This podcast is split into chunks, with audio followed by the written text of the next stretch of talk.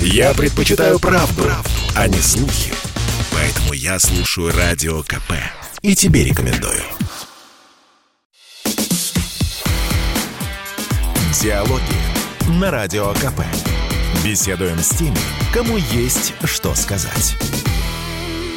Здравствуйте, друзья. В студии радио «Комсомольская правда» Иван Панкин. На связи по скайпу Александр Кот, специальный корреспондент «Комсомольской правды». В студии также Константин Затулин, первый заместитель председателя Комитета Госдумы по делам СНГ, евразийской интеграции и связям с соотечественниками. Также директор Института стран СНГ Константин Федорович. Здравствуйте. Здравствуйте. Говорить будем о том, почему не принимают закон о репатриации соотечественников, автором которого вы являетесь. В чем проблема? Сразу сходу задаю вам такой вопрос. Я думаю, что проблема состоит в косности, предубеждении, в нежелании вообще говоря реагировать на депутатские инициативы, когда дело касается серьезных изменений в практике нашей работы с соотечественниками.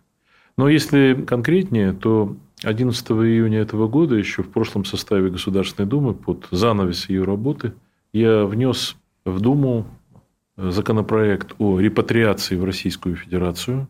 В прошлой Думе он уже не имел никаких временных шансов быть рассмотренным. Я сделал это сознательно с тем, чтобы было время привыкнуть к мысли, что надо будет обсуждать эту тему. Я его сразу разослал в неофициальном порядке, то есть неофициально разослал от своего имени э, в министерство, ведомство, вице-премьеру Голиковой, который у нас возглавляет правительственную комиссию по миграционной политике. И в скором времени стали получ... поступать отклики э, отклик э, головного в вопросах миграции Министерства внутренних дел, он был отрицательным. Приложены были отклики и других министерств, самого разного рода удивительные аргументы. Пожалуй, ну вот э, наиболее ярким был отзыв Министерства финансов, заместитель министра Гарнин, этот отзыв у меня перед глазами, 30 июня написал в своем отзыве первый заместитель министра финансов написал, в законодательстве Российской Федерации понятие «российские соотечественники» отсутствует. То есть, э, я э, назвал свой закон закон о репатриации, он, конечно, касается соотечественников. Действительно, в нашем законодательстве это важно, это я хотел изменить. Нет вообще термина репатриация. Мы его впервые вводим и делаем это специально – но э, что касается соотечественников, то я прошу прощения, если замминистра финансов не знает, что у нас с 99 -го года, с 1999 года действует закон о государственной политике в отношении соотечественников за рубежом, есть определение, кто такие соотечественники, то он хотя бы должен знать, что в прошлом году в Конституцию Российской Федерации внесли специально, я, кстати, был автором этой поправки, поправку э, теперь есть в главе 3 упоминание о том, что обязанностью Конституционной Российской Федерации является поддержание связи с соотечественниками. Именно соотечественниками российскими, не с кем-нибудь иным. Но э, с началом деятельности нашей Думы, куда я был переизбран, закон поступил в комитет наш как профильный, и наш комитет через Совет Государственной Думы разослал его э, во все инстанции. То есть уже началось официальное рассмотрения закона, он разослан для того, чтобы получить отзывы и затем решать вопрос, ставить его на первое чтение или нет.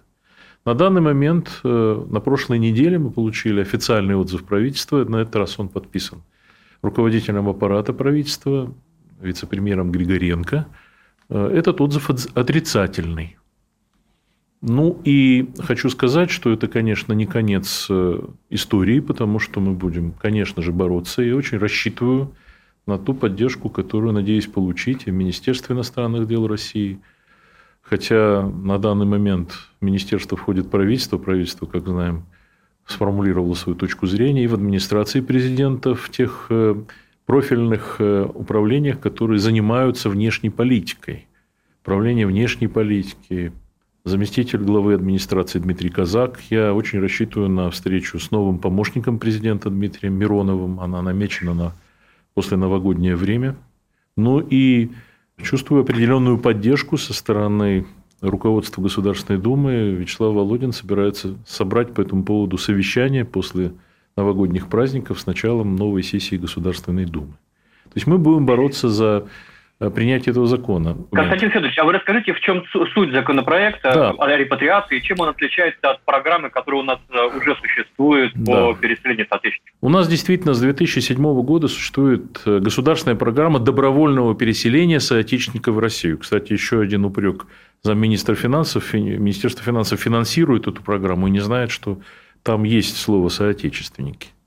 К сожалению большому, это программа, которая выглядит внешне как репатриационная, по сути, там нет такой термина репатриация, то есть возвращение на родину. Но по сути э, она вроде бы выглядит как репатриационная. На самом деле, что произошло с этой программой?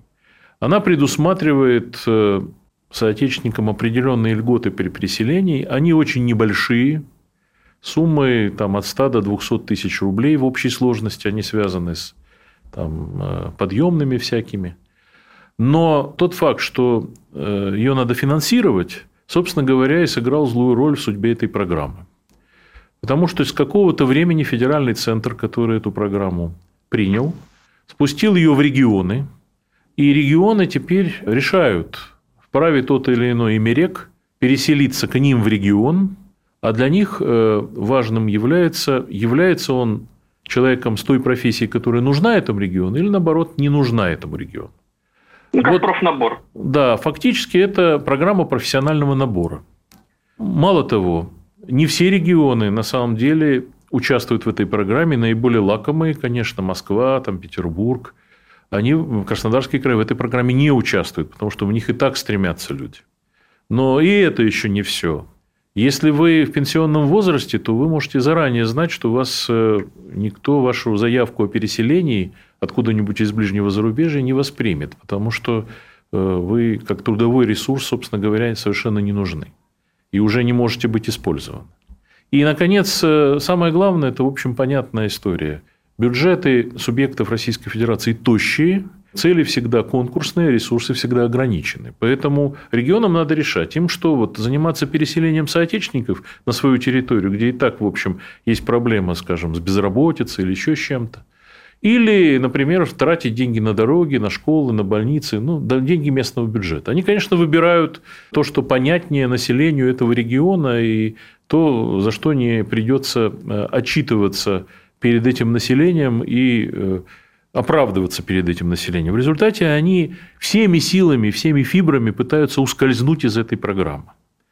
Благодаря этой программе, которая в 2007 году, в общем, достаточно громко была заявлена о ее принятии, переселилось на сегодняшний день в Российскую Федерацию около миллиона человек. Казалось бы, это ну, солидная цифра, миллион человек.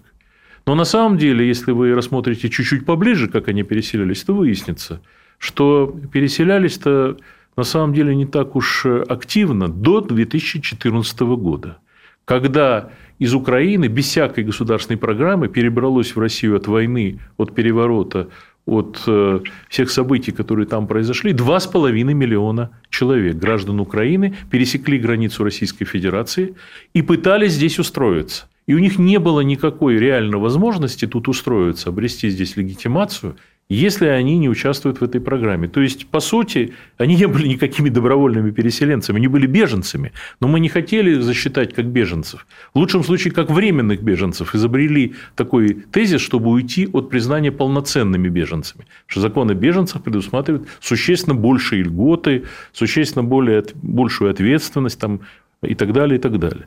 Мы не захотели считать их беженцами, в лучшем случае признали временными и направили их в эту программу для того, чтобы они задним числом оформили себя как добровольные переселенцы. Вот благодаря этому эта программа получила ну, примерно половину от той суммы в миллион, которой на сегодняшний день она может похвалиться. Одним словом, государственная программа добровольного переселения, я сейчас не перечисляю, какие этапы там э, на самом деле создают проблемы, но она очень затруднена, и э, у соотечественников она не пользуется тем спросом, который мог бы быть на самом деле. Что Но нам у нас обычно очень большой отклик от читателей идет, все жалуются и на бюрократию, и на сложность оформления, и на невыносимые там условия, да, которые создают препоны на, на каждом этапе получения. Совершенно верно. И, и, и, и дороговизна. Совершенно верно. А сами по себе льготы, они на самом деле мизерные. Я работаю в этом комитете, который имеет название, как вы знаете, комитет по делам СНГ и соотечественниками, ну, все время своей депутатской деятельности. Начал в первой Государственной Думе, где я был председателем, и сейчас я пятый раз депутат, и в каждом случае я работаю в этом комитете. Меня не нужно рассказывать, чего хотят, а чего не хотят наши соотечественники. Они хотят разбюрокраченное право э, вернуться в Россию, если на самом деле э, они к этому готовы, то они хотели бы знать, есть у них такое право или нет – Совершенно не обязательно принятие этого закона репатриации, я сейчас скажу, что мы предлагаем в этом законе, означает немедленное начало работы по массовому переселению соотечественников в Россию. Это на самом деле удостоверение, что мы знаем, что у нас есть соотечественники за рубежом, и знаем и говорим им, если вам будет трудно, если вы сочтете, что вам это необходимо, у вас есть право на репатриацию, на возвращение на родину. Поэтому, отличие от государственной программы, о которой я сейчас рассказывал, в этом законе максимально э, упрощены процедуры. Продолжение через несколько минут. Я слушаю Радио КП, потому что здесь всегда разные точки зрения. И тебе рекомендую. Диалоги на Радио КП. Беседуем с теми, кому есть что сказать студии радио «Комсомольская правда» Иван Панкин. На связи по скайпу Александр Кот, специальный корреспондент «Комсомольской правды».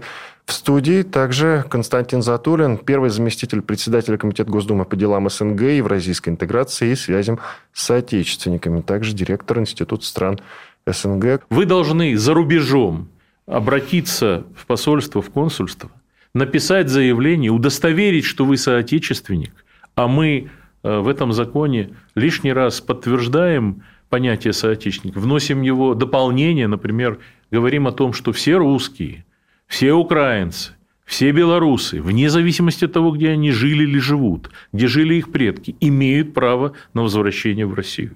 Естественно, не только славянские народы, все те народы, которые исторически проживают в России, те, которые э, дали название нашим национально-государственным образованиям, автономиям в составе России, те, которые не имеют таких образований, но при этом исторически проживают в России, скажем, какие-нибудь там эскимосы, у них нет своего округа, но у них они проживают в России, они имеют право, если кто-то из них живет за рубежом, претендовать на возвращение на родину.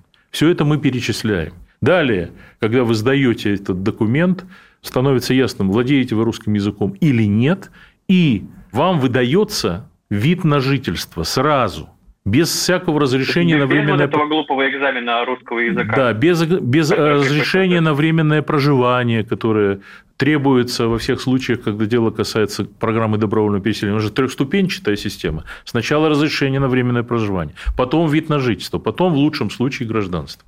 Здесь вы получаете вид на жительство уже там, за рубежом, и в соответствии с видом на жительство можете переезжать в Россию, год проживете в Россию и имеете право претендовать на гражданство Российской Федерации. Вот и вся процедура. При этом мы никаких денег не закладывали. Я понимаю, что гораздо лучше было бы им при этом еще и оказать материальную помощь, это было бы, наверное, справедливо. Но дело в том, что если бы мы заявили о том, что мы копейку потратим на то, чтобы им, например, э, что-то компенсировать, то моментально этот закон был бы остановлен по другим основаниям. В том основании, что у нас в бюджете денег нет, и мы эти деньги не обсуждали. Чтобы уйти от этой денежной составляющей. Она-то на самом деле, как я уже сказал, сыграла свою отрицательную роль в случае с государственной программой добровольного переселения. Там э, материальные средства мизерные, а благодаря этому, так сказать, все, все пошло под откос, потому что все передоверили регионам, которые в ней не заинтересованы. Вот это, собственно говоря, и содержится в этом законе о репатриации. Хочу особо подчеркнуть, что тот факт, что вы написали, что, например, украинцы, вне зависимости от того, где они там жили или живут, имеют право на репатриацию в Россию, это вызвало бурю обсуждений на Украине. Противники России закричали, что мы хотим всю Украину обезлюдить, потому что все сбегут с Украины в Россию. Значит, сторонники подняли голову, говорят, наконец-то мы признаны родственным близким народом в соответствии с тем, что Путин написал в своей статье, что русские, украинцы, да и белорусы – это один народ.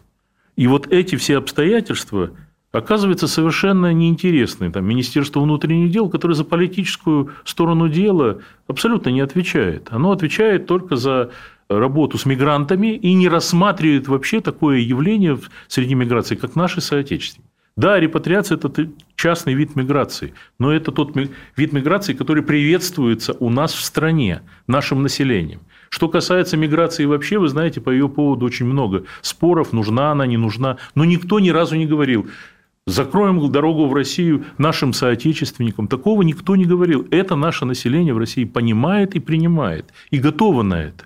Но абсолютно неинтересно это оказывается тем ведомствам, которые, собственно, и осуществляют миграционный процесс. И в правительстве, и в Министерстве внутренних дел. Вот они формируют эту точку зрения. Нам это не нужно. И что они пишут? в своем отзыве. Это нарушает нашу стройную систему. У нас будет путаница. Ну, послушайте, если вы так пишете, то тогда объясните, почему президент уже после того, как была принята государственная программа добровольного переселения в 2007 году, в 2012 году предложил э, рассмотреть еще такую категорию, она вошла в наше законодательство, как носители русского языка. Ну, зачем? Именно потому, что уже к 2012 году ясно было, что государственная программа пробуксовывает и задач своих не решает. Дальше пишут, что на самом деле, вы знаете, этот закон сужает возможности помощи соотечественникам. Они имеют в виду как раз вот эти 100 тысяч рублей или что-то в этом роде, в зависимости от региона, которые выделяются на, для переселения. Но люди нам говорят, да не нужно нам этих денег. Вы нас оградите, пожалуйста, от бюрократии, оградите нас от хождений по мукам, которыми мы вынуждены заниматься, когда мы пытаемся вернуться в Россию. Вот это сделайте, а мы сами заработаем. Мы найдем возможность устроиться и так далее. Тем более, что все равно это будет нашим уделом, нашей судьбой и так далее. Мы ведь, в отличие от государственной программы, не спрашиваем регионы, можно им переселяться или нет.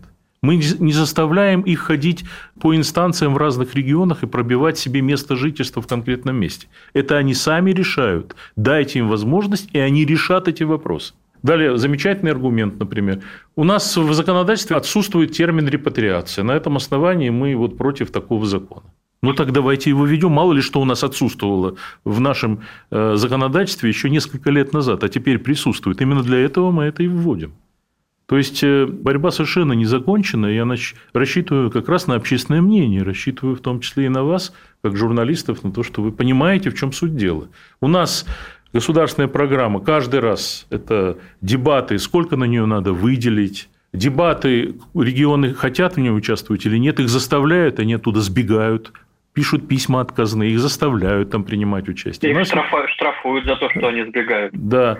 У нас Министерство внутренних дел в этом заинтересовано, как и вообще в том, чтобы оставаться головным в отношении миграции. Я вообще э, не в связи с этим законом, в этом законе я не ставлю такой вопрос. Противник того, чтобы у нас все было доверено в вопросе миграции Министерству внутренних дел. Это Министерство полиции а не министерство, которое в состоянии решать политические, социально-экономические задачи. Правоохранительные задачи, конечно, они должны ими заниматься, это с них никто не снимет.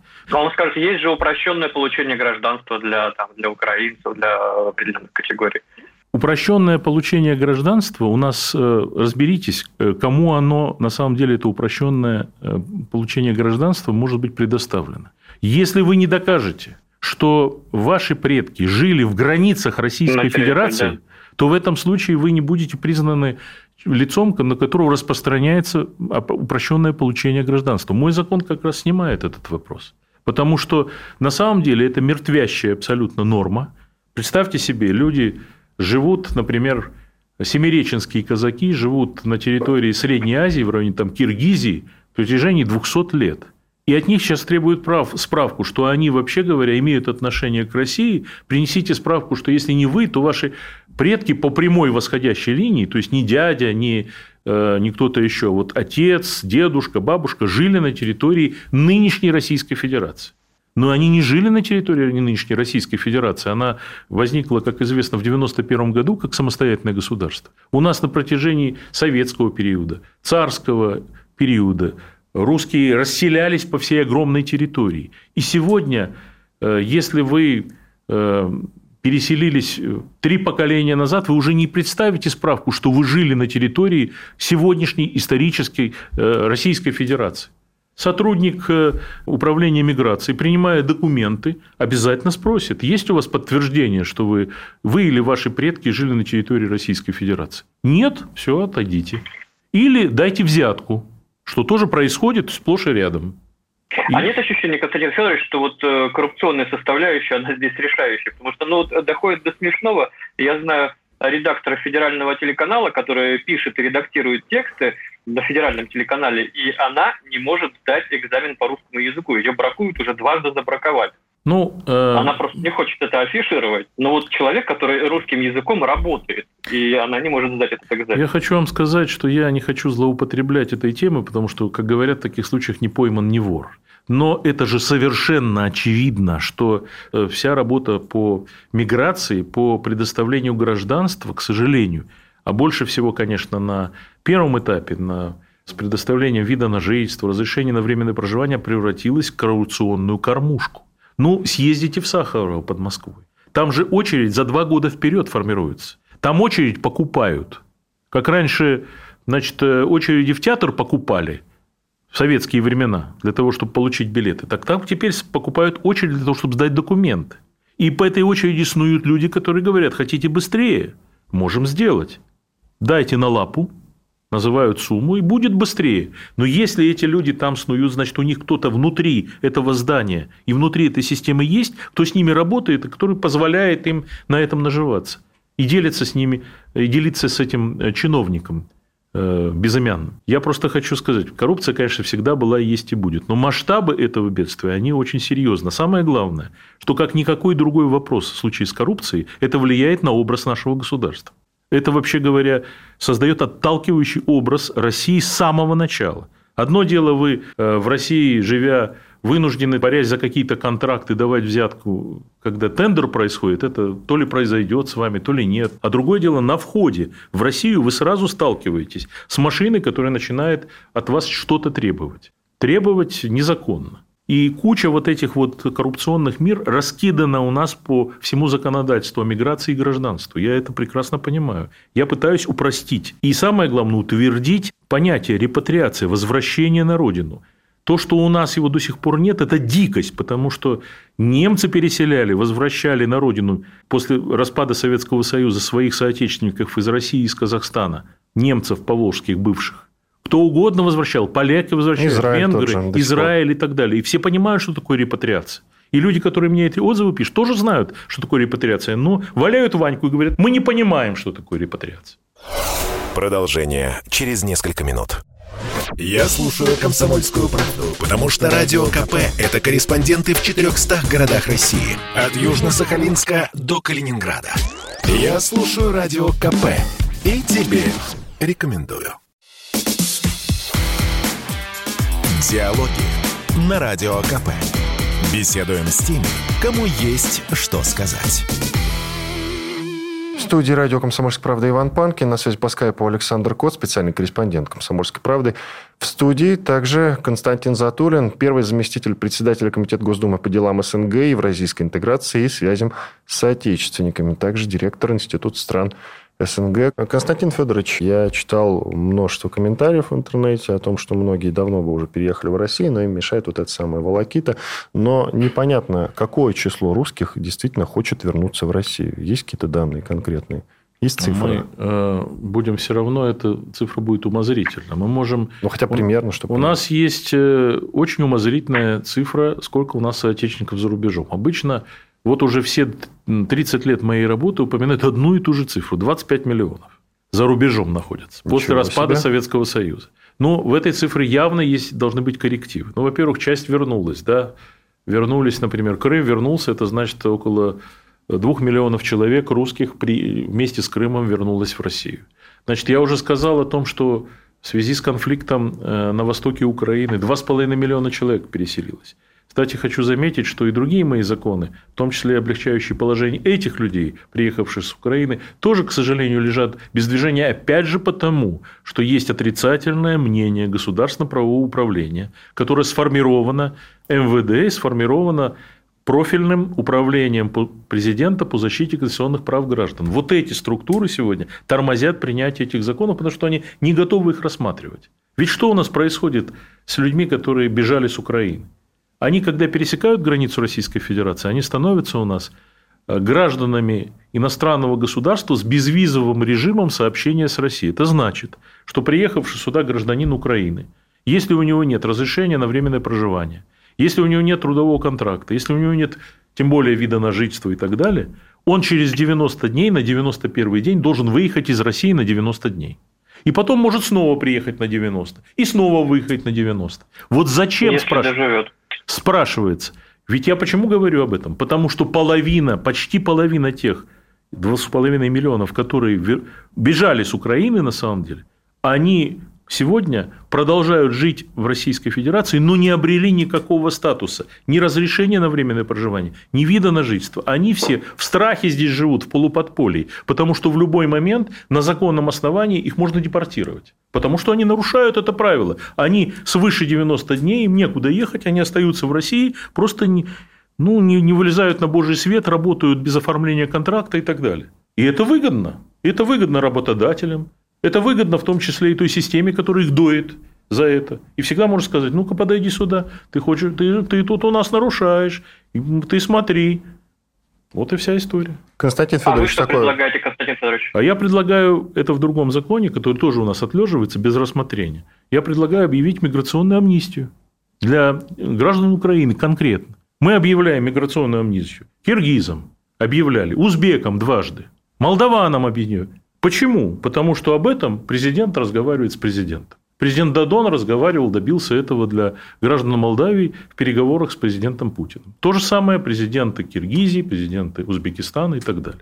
Но президент Украины не будет разговаривать с президентом России об облегчении участи бежавших от него граждан Украины. Это же очевидно всем. Я так и написал президенту в 2017 году. И это известно всем. Ну а на более низком уровне не проявляется никакого в этом отношении движения, потому что, ну, вот мы обычным путем их будем... Да, часть у нас, значительная часть э, сумела устроиться, прошла через эту государственную программу, смогла э, смогла получить вид на жительство, кто-то гражданство уже получил. Благодаря этому цифры приема к гражданству и выросли за счет вот этих беженцев с Украины. Но половина остается в неразобранном состоянии. Почему мы их так вот опускаем? Какой пример мы подаем всем остальным на Украине? Нам бы людей с Украины перетянуть в Россию. Если мы не можем двинуться за изотермы Донецкой и Луганской народных областей, прийти там на помощь Харькову, Днепропетровскую или еще кому-то, то в этом случае хотя бы людей давайте заберем, чтобы их потомки не выросли зомби, янычарами, которые ненавидят Россию после того, как наслушались пропаганды, которая идет из Киева о том, что главный враг и агрессор – это Россия. Это же важно. Людей заберите. Можно ли констатировать в этом году, что жизнь русских за рубежом стала хуже? Я пару примеров приведу. На опубликованном в соцсетях видеоролике недавно посетитель детского центра развлечений в Бишкеке беседовал с сотрудницей и внезапно швырнул в нее калькулятор. Ему не понравилось, что девушка заговорила на русском языке. Еще один русофобский скандал в Киргизии спровоцировал комментарий советника мэра одного из городов, Замиры Атарбаевой. Она написала в соцсетях, что россияне ленивы, работают гораздо хуже мигрантов, многие из них алкоголики. И еще совсем недавно была история... А, поправочка, чуть больше года назад. Ну, казахский... патруля был, да, да. Была, была Казахский правозащитник Ермек Тайчебеков дал интервью, в котором винил власти Казахстана в ущемлении русских, и беседа с журналистами вылилась для него в 7 лет колонии строгого режима. Хочу вас поправить, не в 7, а в 10 уже. Уже в 10. Ну, пересмотрели, видимо. Нет, там... Э, Может, добав... это разовая история или действительно все ухудшается только Нет, ситуация? это определенная тенденция. Безусловно, эта тенденция родилась не вчера, она родилась сразу после распада Советского Союза. Мы жили все в одном государстве, и люди, которые, русские люди, русскоязычные, которые жили за пределами Российской Федерации, ну, считали, что они живут в одном государстве. И они из этого государства, в отличие от первой эмиграции – времен там, гражданской войны, революции в начале 20 века, они из этого государства не, не уезжали. От них государство уехало. И очень скоро, буквально через некоторое время, они столкнулись с тем, что оказывается новая независимая Украина или новая независимая там, Киргизия, они строят свое национальное государство. Украину для украинцев, Киргизию для киргизов. А чем им мешают жители других а, они не мешают, но они становятся как бы статистами при чужом самоопределении. Во-первых, начинаются ограничения, связанные с употреблением языка. Вокруг этого все эти годы ведется борьба. Вот как раз сейчас именно в Казахстане, именно в Киргизии вводятся новые моменты в языковом законодательстве, которые должны как бы поощрить развития национальных языков. А, ну вот, это инициатива пока что, только призванная не сократить сферу использования русского языка. Но это не инициатива. Это в данном случае, если говорить о Казахстане, в декабре месяце парламент Казахстана принял поправки в закон о языках. В соответствии с этим, например, указатели дорожные должны быть исключительно на казахском языке и только в случае необходимости на других языках. В Казахстане, напомню, русский язык имеет статус официального, но государственным является один язык – казахский. Несколько раз Назарбаев в разные периоды заговаривал о том, что ну, неплохо было бы и русский сделать государством. Он просчитывал нашу реакцию. Будем мы на это как-то реагировать. Наши власти во времена Ельца совершенно э, не интересовались этим вопросом. И он перестал на эту тему говорить. Вместо этого развивалось как бы в определенном ключе воспитание как бы э, в национальном духе, в том числе в этом принимали участие и уважаемые нами лидеры Казахстана. Сам Назарбаев рассказывал о том, что Казахстан наиболее пострадавшая из всех советских республик за, совет, за годы советской власти. На каком основании? Ну, Казахстан же был местом пересыльных лагерей в годы репрессий Сталина. При этом никто почему-то из руководителей Казахстана не заговорил о том, что это на самом деле оказалось огромным подспорьем в развитии Казахстана, потому ну, что вот все построено интеллигенция, которая была репрессирована, московская, петербургская, всякая иная, и переслана в Казахстан, во многом там осела. И, и кто создавал эти заводы, кто, помогал, кто был этими инженерами, кто остается ими во многом, кто поднимал целину, наконец, в хрущевские времена. Почему самая пострадавшая? Наиболее одна из наиболее выигравших в результате Советского Союза. Все наоборот. Но в таком духе воспитывается – если местные власти все равно где не будут рассказывать публично и в учебниках истории, которые они, естественно, задают в школы, собственно, и так далее, не будут рассказывать, что они плохо жили в Советском Союзе, то в этом случае резонный вопрос. Слушайте, у нас э, жизненный уровень упал со времен Советского Союза. Может, да, нам не нужна была эта независимость? Нет, нужна, потому что нас притесняли. А кто нас притеснял? Ну, конечно, Россия притесняла. И значит, это перебрасывается таким образом и на русское население, которое рядом живет. Вы тоже из той России, которая нас притесняла. Это же в данном случае все взаимосвязано. Вы сказали про Ермека Тайчебаева. Я получил письмо от его родственников и друзей. Значит, да, его осудили вот за это интервью, о котором вы сказали, на 7 лет. Потом добавили новую статью и судили еще на 4 года. А сейчас третье дело заводят, по которому он виновен в оскорблении достоинства первого президента Республики Казахстан, и это новый срок еще мы ему добавят. За то, что он просто сказал о том, что вот э, неблагоприятные тенденции антирусские есть, а они есть на самом деле. Закон о языках, принятый парламентом в декабре, еще не подписан президентом Такаевым. Я очень рассчитываю, что будет взвешенное отношение к этому закону, потому что он вызывает проблемы. Миграция русских из Казахстана постепенно растет.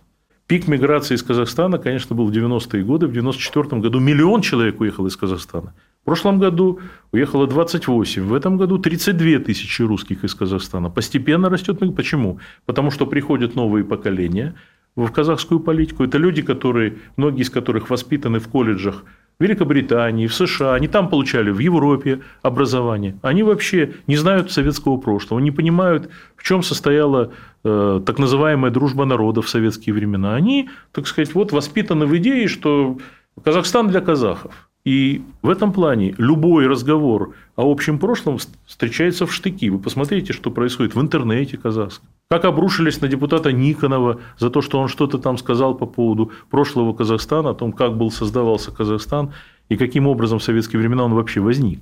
Поэтому э, все это достаточно серьезные тенденции, конечно, соотечественники... А это тенденция Казахстана или в целом... Э, это тенденция не только Казахстана, это тенденция, в принципе, по э, всему периметру. Продолжение через несколько минут. Попов изобрел радио, чтобы люди слушали комсомольскую правду. Я слушаю радио КП и тебе рекомендую. Диалоги на радио КП. Беседуем с теми, кому есть что сказать. студии радио «Комсомольская правда» Иван Панкин. На связи по скайпу Александр Кот, специальный корреспондент «Комсомольской правды».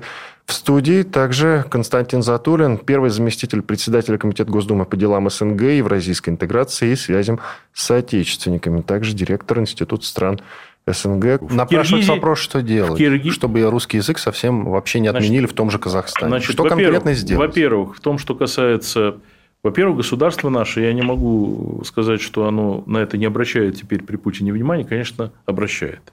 И не публично увязывает эти вопросы, развивая свои отношения с этими странами. Мы, конечно, все время это имеем в виду. Но мы ведь видим, что, несмотря на все наши товарообороты и все остальное, Казахстан принял решение перейти с кириллицы на латиницу, казахский язык. Это внутреннее дело Казахстана? Конечно, внутреннее. Вправе они, казахи, решать, каким образом им э, писать, на кириллице или на латинице? Конечно, вправе. Это их суверенное право. Но это разве не звонок для нас, не симптом для нас, что это, к чему это дальше ведет? Но вы не ответили, что сделать. Так вот, что сделать? Во-первых, надо всеми силами стараться, чтобы к русским э, и русскоязычным относились в этих странах ближнего зарубежья на равных со всеми остальными. Чтобы не было ущемления русского языка, чтобы это пакетировалось во всех наших отношениях, и мы бы, рассматривая экономические вопросы, имели в виду и отношение там, к русскому населению, к русскому языку. С другой стороны, понимая, что не всегда мы можем повлиять, и, не, и мы не должны делать заложником наших отношений с Казахстаном, или с Киргизией, или с Украиной, с кем угодно – существования конкретного русского человека, мы должны этому русскому человеку во всем мире сказать, у тебя есть право вернуться на родину, если ты сочтешь, что тебе надо на нее возвращаться. Если тебе здесь по каким-то причинам некомфортно, у тебя есть такое право. Скажите ему об этом законодательно, не просто вот передачи комсомольской правды. И это будет правильно. То есть, с одной стороны, предпринимать усилия для того, чтобы русских не ущемляли на государственном уровне, на общественном уровне, влиять на эти страны, использовать факторы нашего влияния, они есть. А с другой стороны, одновременно с этим декларативно, как я предлагаю в этом законе сказать, если все равно что-то вам кажется не так идет, если вы считаете для себя лучшим вариантом переселиться в Россию, у вас такое право есть, раз вы соотечественник. Ну, мы поговорили уже об ущемлении русских э, за рубежом, в том числе в Казахстане и Киргизии, например. Самые громкие истории как раз с языковыми патрулями, о которых Саша упомянул, они сыпались как раз в этом году, как из рога изобилия.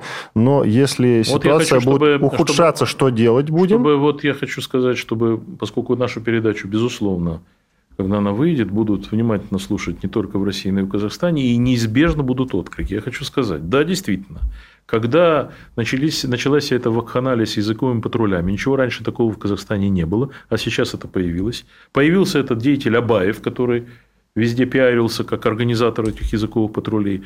Его осудили публично на уровне администрации президента. Сказали, что это пещерный подход он демонстрирует. Но после этого ничего не произошло, а другие деятели политические тоже на высоком уровне сказали, ну, на самом деле он ничего не нарушал. И вообще национализм и патриотизм – это все одно и то же, поэтому никакой проблемы здесь мы не видим. Да, ну что ж, э, какие-то крайности. При этом все это является сигналом для маргиналов, которые настроены русофи, русофобски, продолжать свою деятельность, продолжать вот эти выходки, которые громко звучат и отзываются эхом.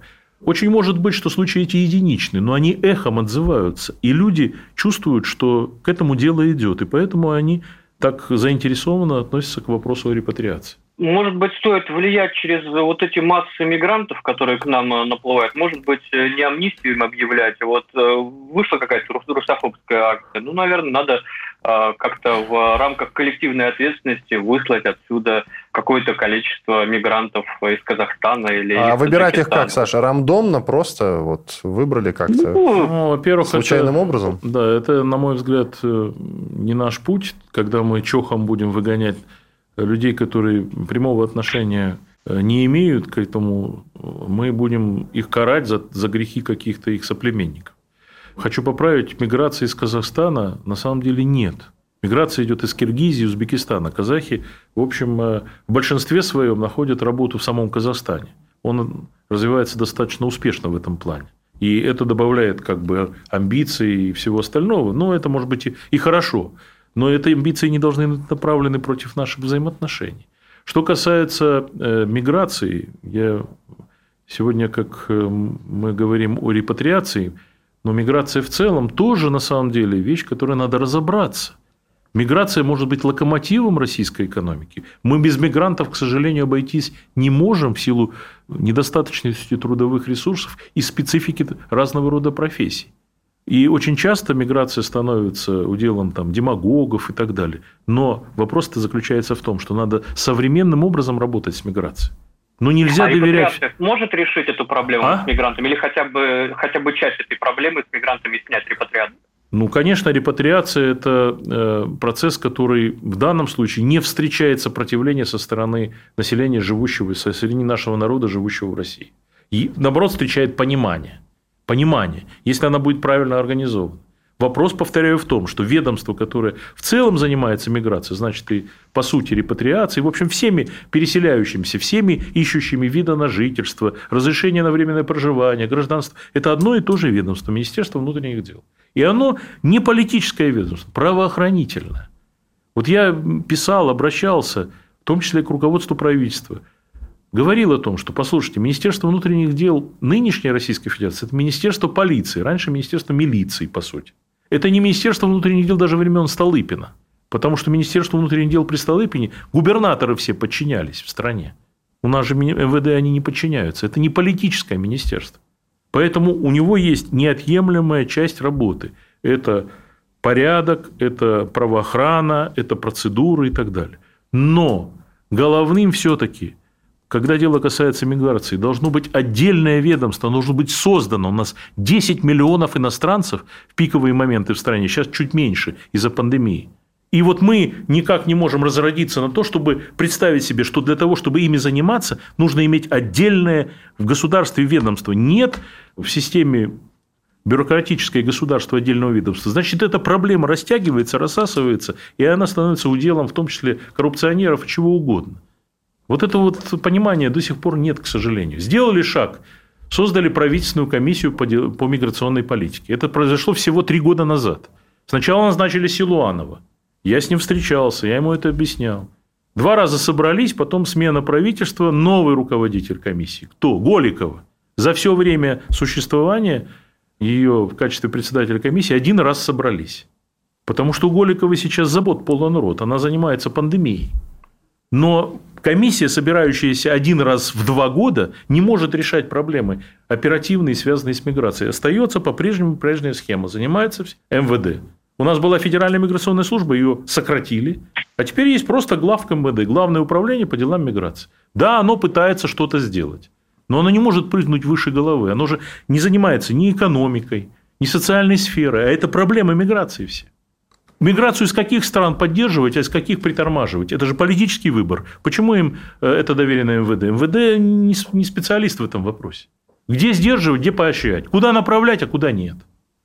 Где создавать стимулы, а где, наоборот, создавать препятствия для переселения? Это же все вопрос миграционной политики. Ну что ж, я думаю, последний вопрос. Может быть, Саша, конечно, что-нибудь добавит. Константин Федорович, ваш законопроект о репатриации пока не прошел, но в следующем году будете принимать меры, чтобы все-таки пролоббировать его. Сейчас этап получения отзывов. Мы получили, к сожалению, отрицательный отзыв из правительства. Мы будем работать, в том числе и с теми, кто этот, с правительством, которое таким образом отреагировал. Будем его переубеждать. Мы не снимаем этот закон с рассмотрения. Принимать законы все-таки это прерогатива Государственной Думы. Правительство очень уважаемый партнер, но оно не принимает законы. Мы принимаем законы. И мы будем настаивать на том, чтобы к этому закону отнеслись по достоинству. Я понимаю, что в любом законе могут быть какие-то поправки. Но так примите его в первом чтении и дальше ко второму чтению, как во всех других случаях, свои поправки представьте.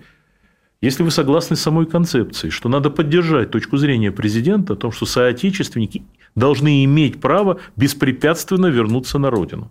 Мы должны им это право дать, и они должны об этом знать. Не просто из сообщений радио или газет, а из нашего законодательства российского.